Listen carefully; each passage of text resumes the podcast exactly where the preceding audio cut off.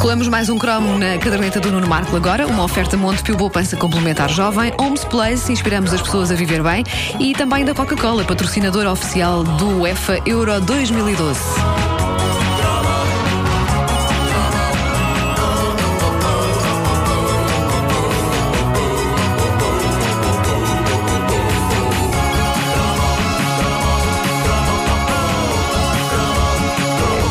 Pensamos nos realizadores mais importantes da nossa infância e juventude, nós temos tendência a apontar logo os nossos dedos gratos para pessoas óbvias como o Steven Spielberg, quando na verdade há artistas menos conhecidos, mas a quem devemos tanto. E um desses homens chama-se Richard Donner. Se calhar há muitos ouvintes que não vão lá pelo nome, mas a verdade é que é a este homem que devemos, assim de repente e de uma assentada, o super-homem.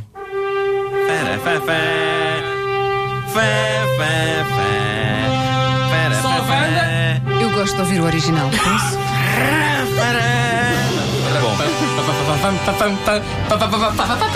Esse- Bom, muito bom, Vasco Palmeirinho. O homem voava. Alguém deu um tiro. Ai, não, tiro. a fazer a banda sonora. Não é o super-homem, é para aí a super-galinha. Pois é, pois é, parecia um bocadinho. Era, era. Era porque esse. esse Bom, eh, é, é a ele também que devemos o filme A Mulher Falcão. Falcão! Falcão! É mulher Falcão! Mulher Falcão! E é também a ele que devemos os Goonies.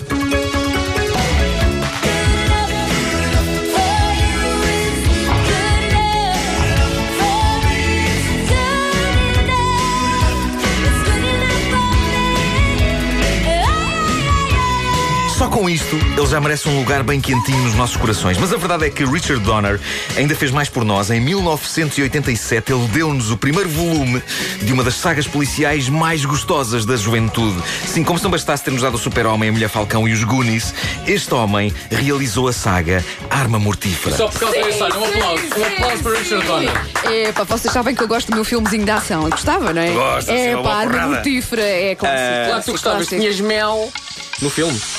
Ah, Mel! out there. A cop who enjoys the danger. No guns, no jujitsu, just bring him down. Do you really want to jump? Well, then that's fine with me. Come on. Wait, what do you mean? Wait a minute. What the? He was ready to retire. Now, he's gonna wish he had. Gun! Eu sou um fã da saga Arma Mortífera, saga que data dos tempos em que Mel Gibson era só maluco no grande ecrã. Entretanto, ele tornou-se maluco não apenas no ecrã, mas fora dele. Mas pronto, osmose com personagens, foi, foi um é? bocado. Foi. epá, já, já ninguém lhe rouba o facto de se ter entregado de corpo e alma a duas das criaturas mais essenciais da nossa vida cinéfila: Max Rokatansky, mais conhecido como Mad Max, e o Sargento Martin Riggs, da divisão de narcóticos, um dos polícias mais malucos e destemidos já imortalizados em película e que, ao juntar-se ao polícia mais velho e batido, o Sargento Murtaugh, dos homicídios, interpretado pelo grande Danny Glover. Agora eh, na série Touch com Kiefer Sutherland. é um facto. Gosto de pensar que ele se Eles- chama Merlindo António. Ai, que era, era tipo. Murtaugh, Sim, sim, de como, como Merlindo. Topé. António Pedro Topé. como é que tu achavas que ele se chamava? Merlindo António. Merlindo António, sim, Murtaugh.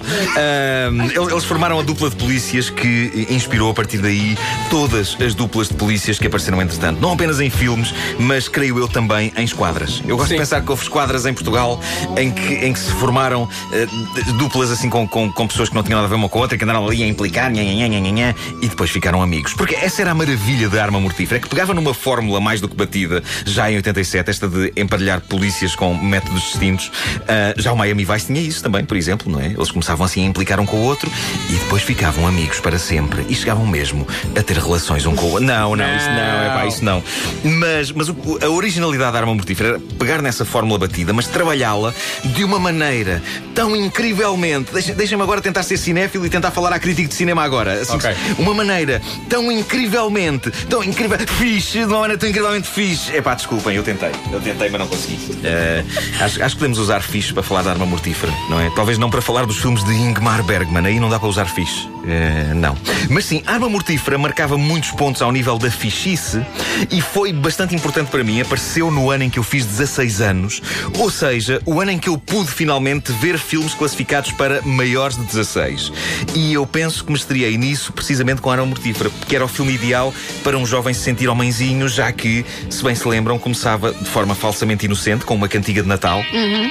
Era Jingle Bell Rock. Jingle bell, jingle bell. Jingle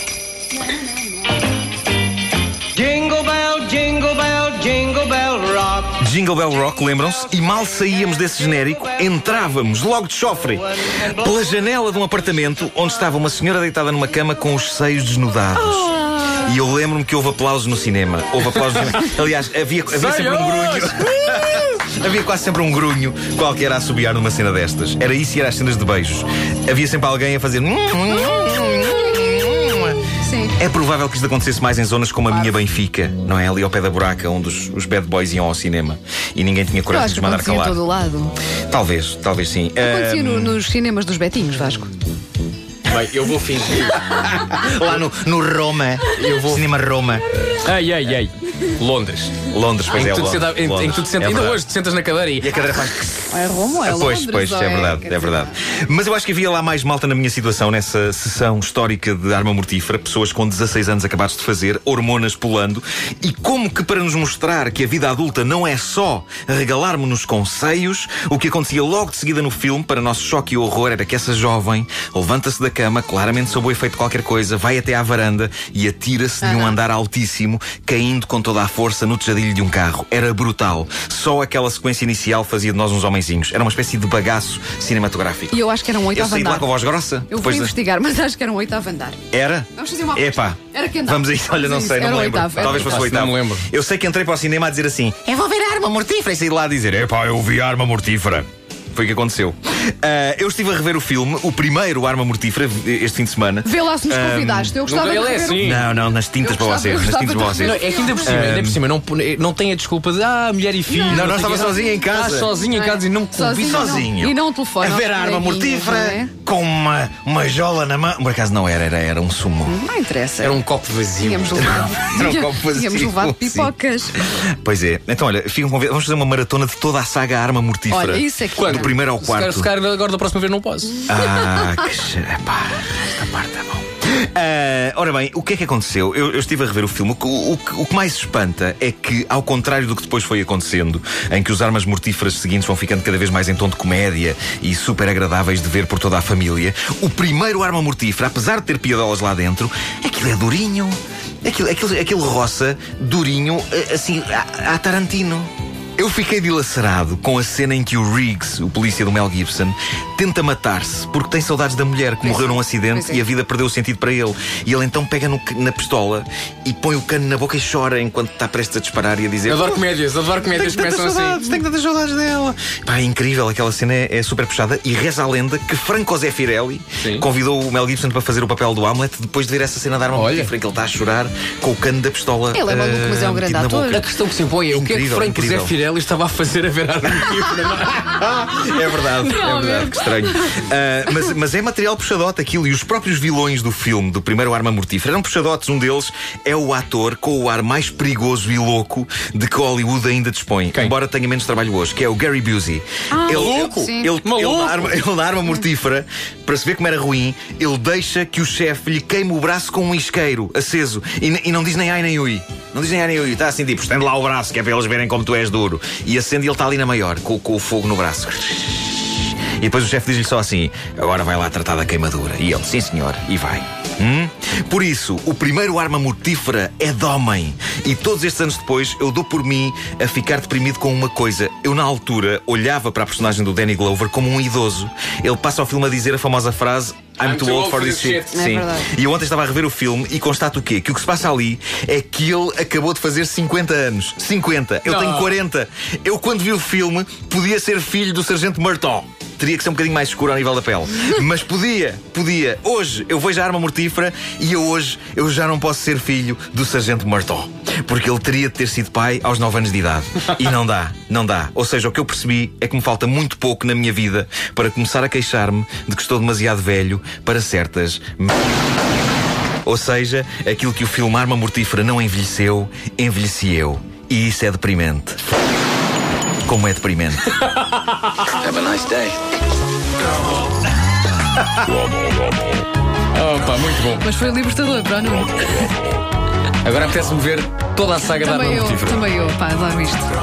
A caderneta de cromos é uma oferta Montepio Poupança Complementar Jovem, Holmes Place, inspiramos as pessoas a viver bem, e também da Coca-Cola, patrocinador oficial do UEFA Euro 2012.